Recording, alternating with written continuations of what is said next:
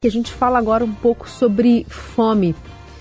A gente tem na ponta da linha a gerente de políticas públicas da Ação da Cidadania, Mariana Pedron Macário. Tudo bem, Mariana? Bem-vinda. Bom dia, Carol. Obrigada. Me ouvem bem? Sim, te ouvimos super claramente. Bom, o foco aqui é uma pesquisa Datafolha que foi divulgada mostrando que 23% dos brasileiros dizem ainda não ter comida suficiente em casa. E esse percentual de famílias com comida insuficiente atingiu em março o menor patamar da série da pesquisa, iniciada em 2021. Ainda assim, quase um quarto dos entrevistados afirma que a quantidade de alimentos no lar é, foi menos do que o suficiente. Gostaria que você apresentasse para a gente um, um, panorama e de como a situação chegou, que elementos ajudaram a gente ter esse quadro hoje, Mariana? Bom, Carol, que bom que a gente está dando atenção para essa pesquisa, porque é, mesmo com essa série histórica que mostra um certo alívio, é, a gente deve colocar isso em perspectiva, como você mesma é, já resumiu, porque é isso, quase um quarto das pessoas do Brasil não tem comida suficiente. Então tem gente indo dormir com fome, tem gente passando fome, tem gente que agora de manhã vai escolher se come ou se dá a sua parte ali do café da manhã para os filhos, porque os filhos estão indo para a escola, por exemplo. Então, eu acho que primeiro queria começar dizendo que a gente precisa ficar muito atento a essa realidade. As causas da fome são complexas e elas são interligadas. Então, a gente sempre diz isso antes de pontuar alguns temas, porque sempre vai escapar alguma coisa na análise, mas eu queria falar aqui é, sobre um acúmulo de falta de medidas, né? De uma. A gente fala da fome como uma, é, um projeto político. O que, que a gente quer dizer com isso? Que a fome ela não é uma fatalidade, ela não é um azar. Ela é algo que é resultado das escolhas que a gente faz. Então, ou a gente deixou de investir em agricultura, que é, é, os pequenos agricultores e agricultores familiares que colocam, que são quem coloca comida na nossa mesa. A gente deixou de investir em medidas de proteção social, que fazem com que as pessoas não tenham dinheiro para comprar comida. A gente deixou de investir no programa de alimentação escolar, que é uma das medidas mais efetivas para garantir é, uma alimentação saudável para os nossos estudantes, para as crianças e adolescentes. E esses são só três exemplos que a gente pode dar de temas que estão aí muito em voga e que a ação da cidadania está sempre chamando atenção para eles. Bom, uh, uh, Mariana, como você bem destacou, não tem o que comemorar ainda, né? Porque afinal de contas uh, o pico foi 33% que alegavam lá em março, lá em julho, julho de 2022, que não tinham comida suficiente em casa. Agora esse índice caiu para 23, ok? Mas essa, esse alívio que você citou indica um caminho que começa a ser tomado? Que, qual a sua avaliação? Então, Heisen, é, a gente fica muito preocupado, porque o caminho é, é, bom. A gente tem um governo que foi eleito com a questão da fome, do combate à fome e à miséria, na sua centralidade, e já vem, é, desde o seu primeiro dia, mostrando medidas é, concretas. Então, o presidente Lula anunciou o reajuste dos valores da alimentação escolar. É, a gente tem aí o Bolsa Família, a gente tem uma série de medidas que indicam caminho. Mas por que a nossa preocupação? Não, a palavra não é mesmo alívio.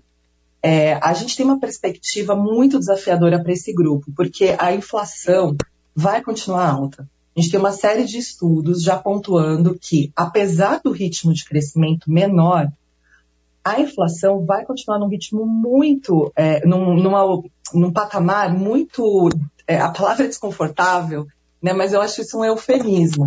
Porque para esse grupo em especial que a gente está falando, que está passando fome, mesmo o valor atual é, da cesta básica, o valor atual da cesta básica, ele corrói o Bolsa Família.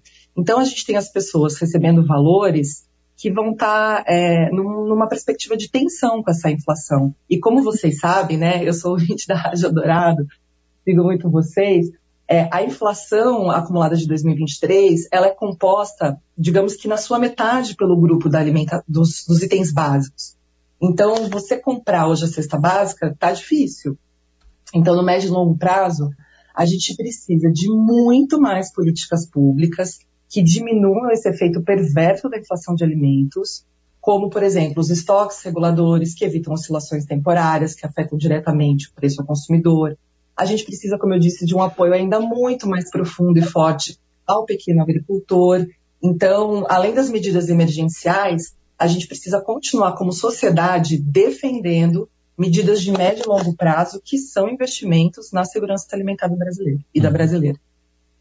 Quando a gente abre ainda mais a pesquisa, se identifica então que essa falta de alimentos ocorre especialmente entre mulheres, moradores da região Nordeste, os que votam no presidente Lula e os beneficiários do Bolsa Família. E você deu um exemplo na, no começo da nossa conversa aqui sobre, por exemplo, famílias que acabam cedendo ali o café da manhã para as crianças que possivelmente vão estar indo para a escola. O que, que explica, por exemplo, a, as mulheres também estarem nesse lugar aqui, segundo a pesquisa? Então, Carol, é, isso é muito perverso, né? A fome é inaceitável para qualquer ser vivo, para qualquer ser humano. Mas no caso de alguns grupos, como a gente olha para as mulheres, é, e a, nem vou colocar aqui a questão racial, mas ela existe. Eu vou falar das mulheres em, de maneira geral, mas se a gente olhar para as mulheres negras, é, quilombolas, de comunidades tradicionais, essa situação é ainda mais grave. Mas vou falar das mulheres de maneira é, um pouco mais geral. A gente tem uma diferença salarial entre os gêneros, que é algo reconhecido, né? A gente tem a dependência econômica de muitas mulheres dos seus companheiros ou pais de homens de família, porque, como a gente sabe, as mulheres ainda são as grandes responsáveis pelo cuidado na nossa sociedade. É, só que elas não recebem um reconhecimento financeiro por isso. Infelizmente, os trabalhos ligados né, ao campo do, da família e do doméstico são muito desvalorizados, quando não invisibilizados. Mas a gente também tem uma perspectiva no campo que é fundamental, que precisa ser olhada, que é a falta de acesso à terra.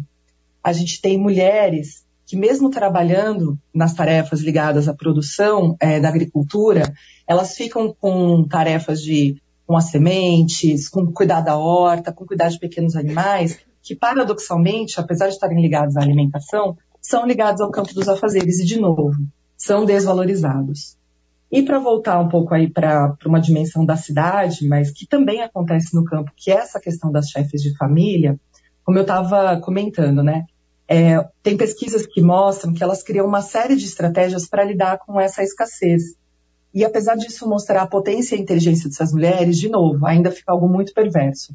Elas priorizam outros membros da família, como por exemplo, um companheiro que sai para trabalhar fora, porque é esse trabalho, né, que traz a, renda para casa, como a gente está dizendo, o trabalho doméstico não é remunerado, apesar de ser essencial, mas elas priorizam em especial as crianças para que elas possam ir para a escola, porque, enfim, com fome as crianças não conseguem minimamente ter um desempenho, nem tá na escola, né, que dirá ter um desempenho é, escolar. Mas isso continua sendo muito cruel, porque com frequência isso é insuficiente, a gente tem muita fome entre crianças e adolescentes, isso afeta o seu desenvolvimento cognitivo, seu rendimento escolar, a sua capacidade de, de atingir as suas potencialidades humanas, em última instância, perpetuam esse ciclo de privação de direitos fundamentais. Eu, é, e, em relação ao Nordeste, Mariana, porque a gente vê aqui um patamar elevado também, né, é, de comprometimento. 30% estão dizendo isso, que tem dificuldades, menos do comida do que suficiente em casa no Nordeste. É, tem alguma, algum ajuste que possa ser feito em programas sociais para reduzir esse número, especialmente no Nordeste? Ai, sim. A gente é, vê historicamente né, essa situação no Nordeste, mas é outra situação com a qual a gente tem que a gente tem que desnaturalizar né, a ideia de, dessa situação de carestia no Nordeste. Por quê? A gente teve anos de desmonte de políticas públicas essenciais que trouxeram que uma insegurança hídrica profunda. Então a gente não fala mais de, de seca, a gente fala de insegurança hídrica. Por quê? A gente tem tecnologias que poderiam garantir uma situação melhor.